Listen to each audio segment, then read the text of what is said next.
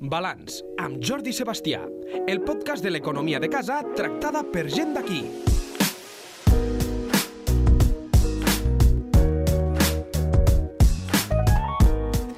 Moltes vegades eh, parlem d'això de, doncs, eh, d'exportar, de la importància que té treure els productes de casa cap a fora, de donar-nos a conèixer. Però com funciona aquest món? Quins mercats hi han? Què necessitem per exportar? Avui en volem parlar detingudament.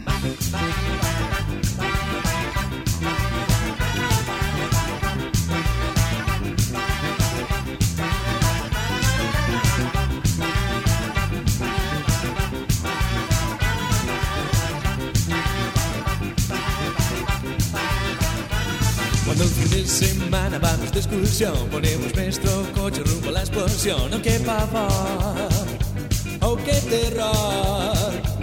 Los Sí, abans eh, parlàvem molt de- d'anar d'excursió i ens semblava que sortir el cap de setmana i era molt allò del, eh, doncs, eh, el monòleg del Capri, dels 600 i anar cap a la platja. Ara això, doncs, eh, diguéssim que ja ho hem superat i tothom, qui més qui menys, marxa fora. Fins i tot marxa fora per vendre. De tot plegat en volem parlar amb el responsable d'internacional de la cambra, el Jordi Quejido. Bon dia. Bon dia, Jordi. Jo crec que tothom té normalitzat això de, de, de sortir a l'exterior no només per oci, sinó com eh, doncs un fet necessari per poder sobreviure en moltes empreses. Sí, sí, totalment. I ara em feia gràcia quan feies la introducció i parlaves de l'excursió. Quan jo vaig començar al món de, de la internacionalització, organitzàvem, bueno, encara es fa, no?, eh, el que s'anomenava missions comercials, eh, que consistia en agrupar un, una sèrie d'empresaris que tenien com a objectiu precisament del que parlarem avui, d'anar a vendre fora, i era tal qual una excursió, eh? És a dir, eh, sí, sí, eh, jo era el professor, per dir-ho d'alguna manera, i doncs eh, portar-los pràcticament tots de la mà, perquè en aquella època, època encara hi havia molta gent eh, doncs, que mm, tenia problemes eh, a l'hora de comunicar-se amb altres idiomes, el que tu deies abans, el tema de, de viatjar, doncs no, no ho teníem tant per la mà, i, i sí, sí, és una fotografia que quan parlaves de, de l'excursió doncs pràcticament l'he recordat. Sí. Eh, parlem una mica de què és això de- de- d'exportar. De, Tothom pot exportar, totes les empreses de Lleida, tots els empresaris que ens estiguin escoltant, eh, poden com a mínim pensar, escolta, el meu producte és exportable. Total, totalment. Eh, jo crec que totes les empreses poden fer-se el plantejament de, de, de valorar si realment el seu producte o el seu, ser- o el seu servei pot gaudir d'oportunitats de, de negoci més enllà del, del seu mercat habitual. Aquest plantejament el pot fer qual, qualsevol empresa. A partir d'aquí s'han d'analitzar molt, moltes coses, que si vols en parlarem, o unes quantes coses que fan eh, que l'empresa finalment s'ho plantegi seriosament o simplement doncs, es quedi en aquest punt. No? Ho he valorat, eh, veig que, què em suposaria donar aquest pas, eh, quina inversió hauria de fer i a partir d'aquí decideixo si ho faig o no ho faig o si ho deixo per més endavant. Mm, Doncs parlem una mica d'això que em deies, eh, justament, de què, què hem de tenir en compte. Mira, en primer lloc, eh, crec que és, és molt important que l'empresa, l'empresari, eh, realment hi aposti, no? És a dir, la internacionalització no és algo que s'aconsegueixi doncs, d'avui per demà. És a dir, a partir del moment que l'empresa es, es plantegi donar aquest pas, doncs a, a nivell intern hi haurà d'haver una sèrie de canvis eh, que necess necessàriament s'hauran de fer, com no sé, a nivell formatiu, els recursos humans de l'empresa, des de eh, qualsevol persona del magatzem, a logística, fins a un administratiu, fins al comercial, hauran de tenir uns coneixements que si estan venent al mercat local o al mercat nacional no tenen, no? Eh, doncs a nivell de documentació que es necessita per exportar fora, a nivell, com dèiem ara al principi, d'idiomes, a nivell de mitjans de cobrament que seran totalment eh, diferents, on hi haurà molts, moltes més opcions de les, que, de les que estan acostumats. A nivell de documentació o de mitjans de transport, doncs eh, estan, eh, estan enviant el seu producte eh, per camió, segurament, i en funció de quins mercats eh, s'enfoquin, doncs hi entrarà en joc el vaixell, i entrar en joc el vaixell vol dir que entra en joc una naviera, un agent d'aduanes, un transitari, moltes figures eh, que fan que, que l'empresa s'hagi de professionalitzar. Per tant, en primer lloc, l'empresa el que ha de fer és realment apostar per això eh, i, com veus, no parlo només a nivell d'inversió, no? que també, sinó a, a nivell de, de, de que l'empresa visqui una transformació per ser més competitiva. Clar, eh, tot això pot semblar molta gent pot dir, eh, clar, sí, està molt bé, però jo tinc una empresa, poso el cas, eh, de maquinària agrícola, eh, tenim una facturació X eh, que no és d'un alt, alt nivell, eh, jo sol no ho puc afrontar, això.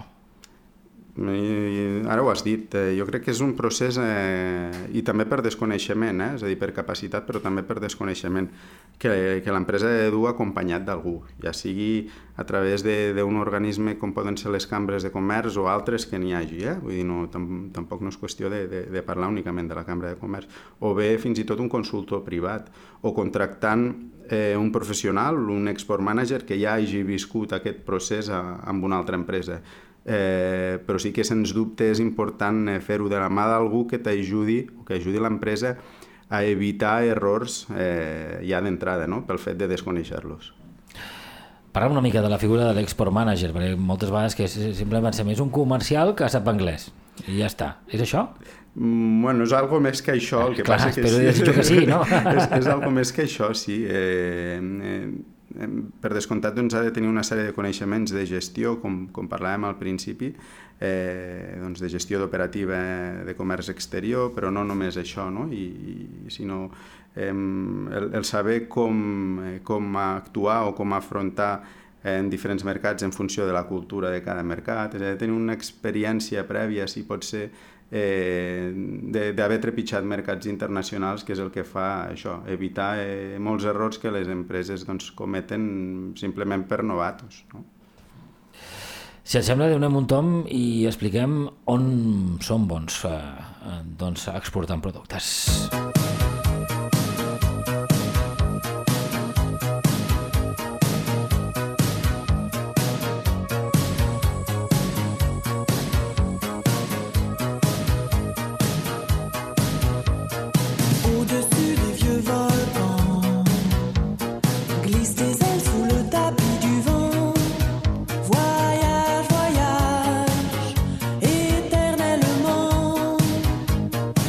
això que em preguntava, on, on som bons per, doncs, exportant productes? On tenim el punt fort? Mira, Jordi, és, molt glamurós doncs, que, que una empresa digui que està exportant doncs, jo que sé, a Xina o a Sud-àfrica o a qualsevol país del, del sud-est asiàtic, però encara avui en dia, i això en els últims 20 anys no, no ha canviat pràcticament, s'ha mogut una mica però no ha canviat prà- pràcticament, el 60, entre el 60 i el 65% de les, de les vendes que fan empreses de Lleida en altres mercats és a la Unió Europea i aproximadament un 25% a França. Això el, el, el que ens demostra és que el factor proximitat eh, encara juga un, un, un paper molt, molt important, no? I amb la situació que vivim actualment, amb, amb, amb tot el tema del transport i la logística, doncs eh, crec que això eh, encara s'incrementarà més. No? Durant uns anys havíem, eh, sempre es parlava de diversificació, de que les empreses havien de buscar estar en un major nombre de mercats per, perquè pogués passar moments de, de crisi en, en un mercat en concret, però ara eh, gairebé que se'ns, eh, a les empreses se les obliga a tenir cada vegada, una altra vegada més en compte els mercats més propers, com podrien ser doncs, el que deia França, que és el primer mercat, eh, Alima- Alemanya, Itàlia, Portugal i Regne Unit. Amb aquests cinc mercats que t'acabo de dir, estem parlant que el 70, és el, eh, sup- suposen el 70% de les vendes de les empreses de Lleida a nivell internacional. El Magreb, ho dic perquè darrerament també hem tingut alguns conflictes a, a l'estat espanyol amb el Magreb, Algèria sobretot. Eh, és un bon mercat? Eh, en definitiva, el, el, el, la qualificació d'un mercat com a bo o dolent eh, és molt difícil de fer a nivell genèric, no? per, per dir alguna cosa. El, el mercat algerià doncs, fa uns anys era molt bo per al sector de la fruita i després va deixar de ser-ho pel tipus de qualitat que, que buscaven. Eh, en aquests moments, doncs, per eh, sector industrial o per, o, o per sector de, pel que seria fru, fruita ja transformada, per sucs, etc doncs és un molt bon mercat. Però nosaltres sempre ens agrada parlar d'un mercat bo no a nivell genèric, sinó per una empresa en concret, pel producte que fa aquesta empresa en concret i per les capacitats que té aquesta empresa. Eh? És a dir, Algèria podria ser un mercat ideal per una empresa, però si no té una, no, no té un- una persona que parli francès, doncs serà el pitjor mercat per ells perquè no podran, no podran entrar-hi. No? Per tant, sí, és un mercat que tradicionalment ha estat entre els 25 o 30 més importants eh, per Lleida, eh, però com he dit, 25 o 30 n'hi ha molts més que Sí. són, són, són interessants, no? Mm. Eh, no sé si, eh, clar, eh, si ja directament a, a aquest afer que hi ha hagut entre Espanya i Algèria ha afectat d'alguna manera a, a l'empresariat lleidatà. Ha afectat sobretot amb, amb preocupació, amb alerta, no? perquè al final estem en un moment en el que tampoc no, no queda molt clar com, com quedarà no? i si, i si s'acabaran tirant en, endarrere, que pel que sembla doncs, eh, és el que pot acabar succeint, però sí que qualsevol situació d'aquestes el que fa és alertar molt, molt als empresaris i sobretot aquells que tenen operacions en curs, operacions a punt de sortir o operacions que ja han sortit i no s'han cobrat i en aquest sentit hem, ten, hem tingut força consultes, força, parlo doncs, de 8-10 consultes d'empreses que es troben en aquesta situació i que el que, el que pregunten és això, és a dir, hosti Jordi, cap on pot tirar això, m'he de preocupar eh, o podem estar tranquils. No sé si hi ha algun cas concret, allò que m'has dit, eh? hem de mirar, eh, segons, eh, segons l'empresa, quin país és el més adequat. Potser ens portaríem alguna sorpresa, algun producte que, o alguna, alguna empresa que exporta fora, que potser per eh, ca, casualitat eh, culturalment també doncs, eh, fan ús d'aquell producte que no pensaríem que s'exporta en aquell país? Sí, fi, fi, fins i tot casualitats de, de, de trobar-te a la persona adequada en el país menys pensant. No? Jo sempre recordo perquè clar, tot aquest procés que, que, que comentàvem ara de, de definir quin és el mercat més adequat, nosaltres el, el fem a través d'un mètode més o menys científic, diguem, amb unes pautes que, que el que permeten és doncs, presentar-li a l'empresa els 4 o 5 mercats on tindran més opcions de, de, de fer negoci.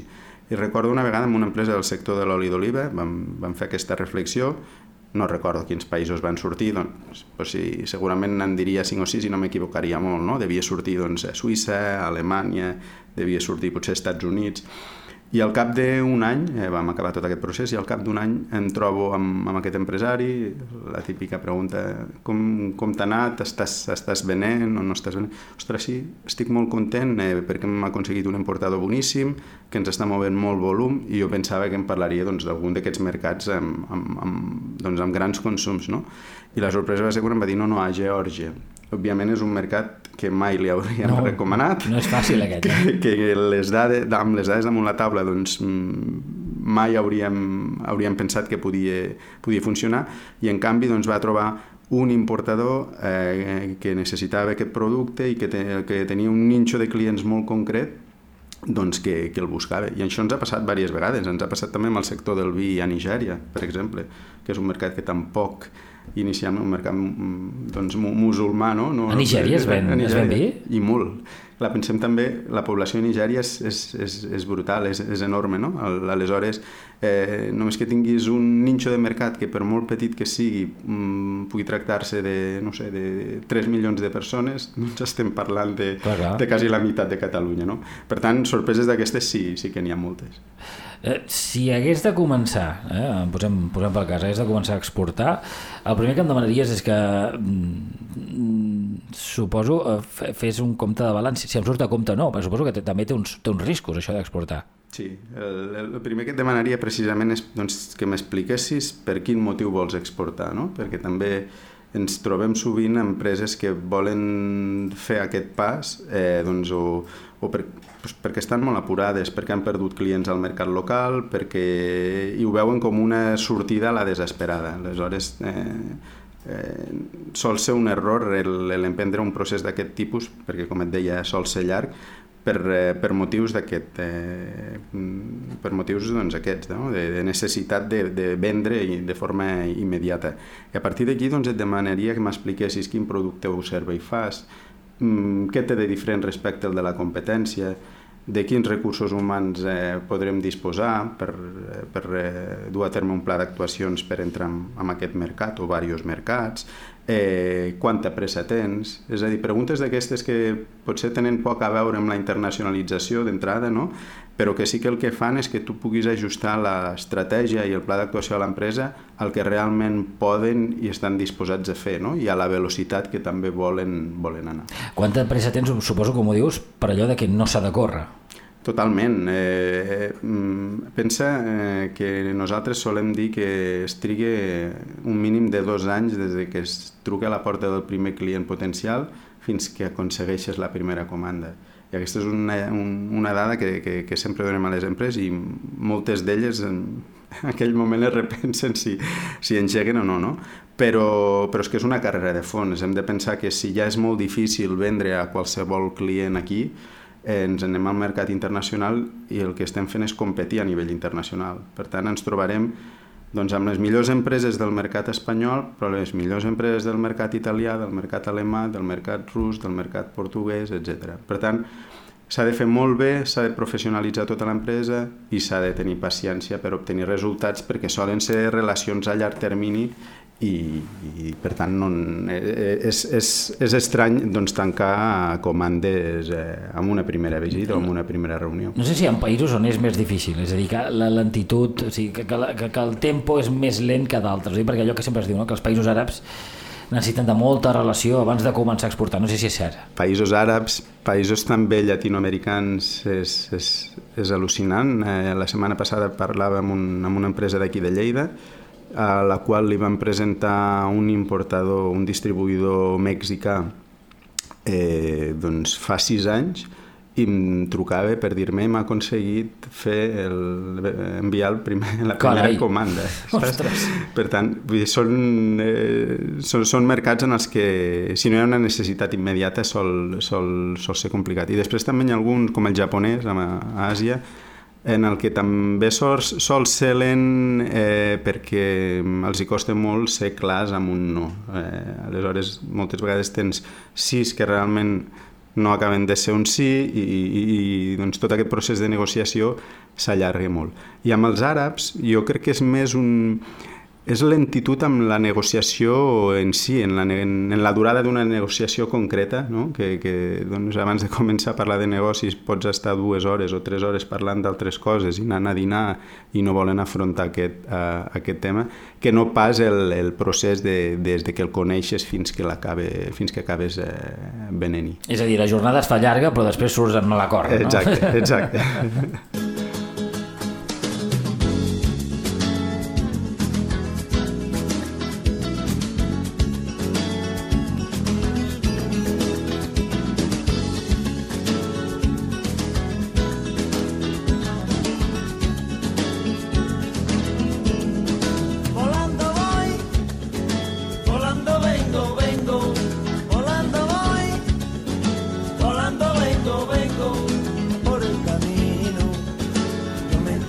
Home, jo no sé si amb el preu que està el carburant eh, entretenir-se gaire, com diu el, el Quico Veneno, seria gaire adequat. No sé si això està fent també que molta gent estigui tirant enrere amb els seus projectes d'exportació, veient els preus, l'alt preu de cost de, que suposa el transport.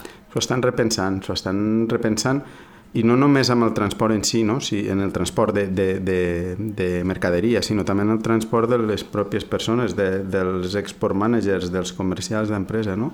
Si alguna cosa ens ha portat eh, de, de bo la pandèmia és, és la irrupció de totes aquestes noves tecnologies per, per mantenir reunions i, ostres, algo que pensàvem que, que seria momentani, estem veient que, amb, amb, sobretot amb relacions eh, doncs ja, ja consolidades, doncs està funcionant molt bé, no? Aleshores, eh, sí, eh, responent a la, a la pregunta que em feies, eh, està clar que hi ha empreses que s'estan plantejant o s'estan replantejant els, els destins als quals, als quals prospectar no? i potser deixen una mica de banda doncs, eh, països en els que el cost del transport no s'ha multiplicat per 7, per 10 o per 15 i, totalment, eh, fa totalment inviable el negoci i s'han tornat a concentrar en buscar mercats mm, més propers en els que segurament ja hi estaven venent però canvien l'estratègia a intentar vendre-hi més, no? a intentar consolidar-lo, potser aconseguir un distribuïdor més o aconseguir que el distribuïdor que ja tenen vengui més, una quantitat superior de producte. L'alt cost del carburant no sé si també està mm, canviant les estratègies de molts en, de, en empreses, potser algunes que segueixen exportant però diuen potser ens podem aglutinar amb d'altres per tal que el cost sigui més barat. No sé si això és possible o si està passant. Sí, es busquen, es busquen grupatges, però és que el problema ja no és només el cost del, del transport, Jordi, sinó estem en un moment en el que és molt difícil fins i tot tenir disponibilitat. Eh, coneixem empreses que doncs, eh, reserven contenidor a dues setmanes vista sense conèixer els preus, perquè és que ja no és el, el, el problema principal el preu, no? sinó la, la disponibilitat d'aquest contenedor per enviar producte. Per tant, s'estan valorant totes les opcions, eh, doncs, contenedors més grossos, de 40 peus en comptes de 20 peus, eh, grupatges, però, però tampoc és el que et comentava. No és un, una qüestió únicament de preu, sinó de disponibilitat, que per mi ara és el, el problema principal. Eh, no sé si hi ha eh, vegades que s'ha de frenar una mica també a, a l'empresari, allò de que o vol, veu que funciona molt bé l'exterior i, i, i descuida, per dir-ho així, la, part- la, la, part del comerç intern. Eh, allò típic que vas al mercat, et, et trobes la, que no passa tan sovint, eh, però quan passa ha sempre la veu que diu allò és que els préstecs aquests estan verds i els bons se'n van a fora i fa que això doncs, pugui ser un problema per al, després per l'empresari com passi alguna cosa com està passant ara mateix. Mira, bé, a- a- això no ho veig tant jo. En, en, en aquest cas, eh, jo el que sí que veig és que les empreses que surten a fora eh, guanyen un, un nivell de competitivitat que normalment de forma directa i sense, sense treballar-hi fora co- comencen a vendre més al, al mercat local. Una altra cosa és que a nivell sectorial, amb, amb productes concrets, doncs eh, les empreses acabin buscant mercats on posar-hi segons quines qualitats perquè les paguen més que el que, que, el, que el pot, pot pagar-ho el mercat local. No? I això passava, parlaves de la fruita i, i quan em preguntaves per Algèria doncs ja ho apuntava una mica. Tradicionalment el sector de la fruita ha passat això no? i hi ha hagut fins i tot poca fidelitat amb mercats perquè en funció de com ha vingut la campanya doncs si hi ha hagut més segones que primeres, doncs eh, s'ha enviat més cap al Magreb que, que cap a centre Europa, per dir-ho d'alguna manera. Però acaba sent oferta i demanda, jo crec. Mm. Quins productes exportem més? Òbviament, sector agroalimentari s'en- s'endú la palma i dintre del sector agroalimentari doncs, tot, tot el que és fruita i productes relacionats amb la fruita, eh, doncs, eh, concentrats, eh, sucs, textures, aquest tipus de, fruit, de, de producte. Eh, òbviament també l'oli d'oliva.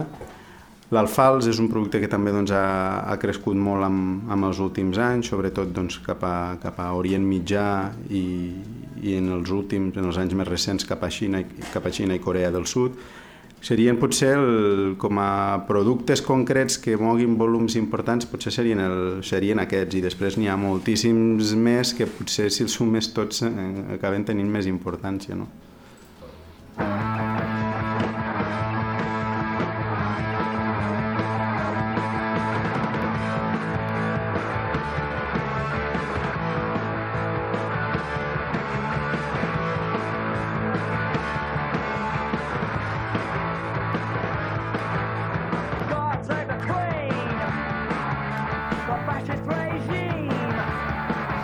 Els darrers canvis que hi ha hagut a la Unió Europea, bàsicament el Brexit, no sé si han comportat també una, una, un canvi a l'hora de les exportacions a, al territori. Han canviat, mm, de, de fet, et coment, quan em preguntaves per països, em sembla que t'he dit que era el quart o cinquè país eh, més important destí de les Sí? exportacions.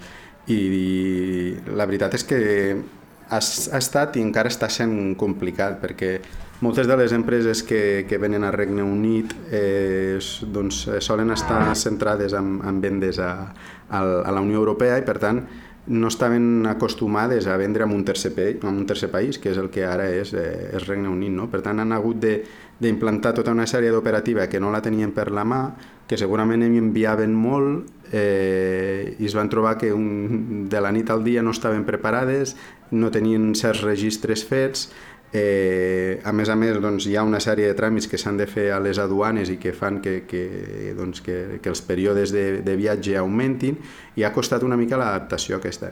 Més encara si es té en compte que tampoc no estaven preparats el, els, els britànics no? a nivell d'infraestructures i a nivell aduaner no tenien ni els funcionaris que es necessitaven i això ha fet que hagin anat prorrogant una sèrie de, de requisits o tràmits que ells havien dit des d'un principi que implantarien i que encara no s'han pogut implantar. Una vegada més és, ha sigut un tema més d'incertesa i de falta de, de preparació, tant per la banda de les empreses exportadores i importadores del Regne Unit com de les institu institucions, en en aquest cas, de, del Regne Unit. No sé si s'ha obert també una possibilitat de mercat en, aquests, en aquest país, concretament al Regne Unit, perquè clar, al caure la, la, la Unió Europea d'allí, per dir-ho així, eh, i no sé, doncs, eh, tot eh, liberalitzat, eh, s'obren nous mercats, possibilitats de competir amb productes d'altres països que fins ara doncs, tenia molt clar que aquell era el seu mercat. Sí, sí, total, totalment. Això t'obliga doncs, a, a, doncs, a, buscar altres alternatives, no? I, i això doncs, en, en, els, en els dos sentits. El funcionament al mercat eh, britànic doncs, doncs, ha, ha canviat i segurament doncs, empreses que, que hi eren doncs, s'han plantejat sortir i al mateix temps doncs, a la inversa, empreses que, que no ho tenien en compte doncs, han vist que ara els hi queda un forat perquè doncs, hi ha empreses que no volen afrontar aquest tipus d'operativa. Eh, el Regne Unit és un món, fins ara, parlo fins ara, fins que hi ha, hi ha hagut el Brexit, és un bon exemple de d'exportador, és a dir, seria un dels models a seguir, el, aquell, el Regne Unit, eh, bé, ja dic, eh, fins que ha caigut el, a la Unió Europea. Sí, és un, és un mercat que, que era, doncs era netament exportador a nivell de productes, sobretot estaven molt, molt forts, molt, foca, molt focalitzats amb, amb el mercat francès i segur que continu, continua sent eh, molt important per a ells, però, però és un mercat de...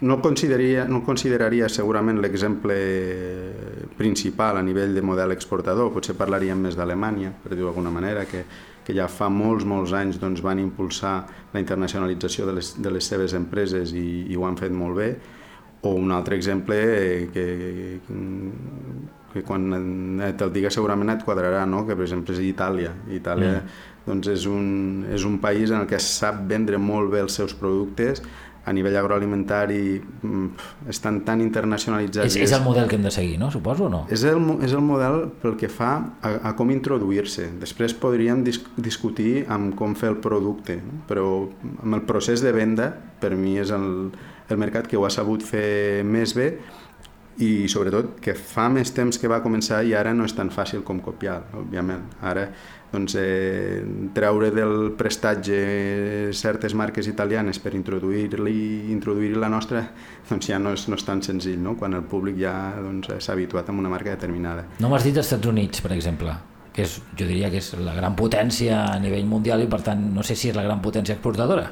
Eh, jo crec que ara l'ha superat Xina, eh, diria que ja va, ja, ja va superar Xina, però, però sí, Estats Units òbviament també, no? Eh, segurament té tirada altres mercats, no? tot el continent americà, eh, continent, eh, el que seria Oceania, el Regne Unit doncs, també hi tenia, hi tenia molta presència, però potser la resta, a la resta d'Europa potser no tant, no? si deixem una mica de banda aquests productes més, més tecnològics que, que, que òbviament sí que són eh, multilaterals i que estan implantats a qualsevol país del món. És el que té, no? Estats Units és Estats Units, el Regne Unit és el Regne Unit. Eh, nosaltres podem aprendre, com diu el Jordi, d'Itàlia en algunes coses. En d'altres no entenc que vols dir en la qualitat del producte. Sí, però tampoc no, no vull que entenguis que tot el producte no, italià no, té, té mala qualitat. Però sí que tenen la, facil, la facilitat aquesta, no? de que un producte, diguem, bo o normal, doncs el saben, el saben vestir molt bé i el saben vendre molt bé. I aquí ens ha passat sempre eh, la inversa. Eh, saben produir molt bé a nivell genèric, però no sabem embolicar-ho i no ho sabem i no el sabem vendre, o ens costa molt. M'has parlat d'un país en concret, m'has parlat d'Alemanya. M'has dit que doncs, eh, ho han fet molt bé això de doncs, eh, expandir no? la, la seva marca. Suposo que et refereixes al fet de, de, de fins i tot crear empreses dels seus productes. De, de la manera que, ja m'ho explicaràs tu, suposo que vols dir això, de la manera que doncs, el producte també se'l fa seu al país que el, que el rep. Totalment, és que ells van apostar, i potser ara parlem, no parlaríem tant de pimes, eh, del model d'empreses que sempre parlem i que són comparables a les d'aquí, i parlem d'empreses més grans, però ells precisament van apostar per això, mm, doncs, eh, crear sucursals, eh, de vegades productives, de vegades només comercials, per tant tenir xarxes pròpies de comercialització en moltíssims mercats, van començar per tota la part d'Europa de l'Est, però es van acabar expandint doncs, a, a, la resta del món i això doncs, el que fa és que el, doncs, les, les inversions o els resultats siguin més duradors, no? és a dir, al final quan crees riquesa al, al mercat de destí eh, doncs el que fa és que, que la teva vida en aquell mercat i la teva, el teu recorregut a nivell de vendes pugui ser molt més important que si simplement busquem un, un distribuïdor i des de- i des d'aquí doncs intentem, intentem eh, ajudar-lo a que ell vengui. Y era una tarde tonta y caliente, de esas que el sol la frente. Era el verano del 97 y yo me moría por verte. Mi única idea era camelarte, era llevarte a cualquier parte. Yo ese día tocaba en el bar sin nombre y allí esperaba encontrarte. Me puse un pantaloncito estrecho. Eh, sí, sense Alemanya no tindríem ara la SEAT i Exacte. sense ells no tindríem els germans Muñoz. Eh, bé, vés a saber, eh, vés a saber. Eh, però mm, deixem que abans de finalitzar parlem, aquells que ens estan escoltant potser tenen interès eh, en saber què han de fer si volen ser export managers, és a dir, com es forma un export manager? Mira, avui en dia eh, l'ideal és, tu dius en principi, que parlin anglès. Doncs sí, òbviament, que parlin anglès. anglès eh, l'ideal és que hi hagi un, un segon idioma i després, bàsicament són tècniques de venda eh, i, òbviament, ser, ser molt rigorós, eh, ser molt professional, estar disposat a viatjar molt temps i, per tant, eh, doncs deixar de dedicar temps a, tem, a lo que seria lleure i família per, eh, perquè doncs, s'ha de, s'ha de viatjar molt. I després hi ha sectors en el que és molt important o el plus de tindre una formació tècnica, ser enginyer doncs, eh, en, qualsevol, altre- en qualsevol especialitzat, no? doncs dona un plus perquè, és, perquè són ventes, tècnics, ve- ventes tècniques.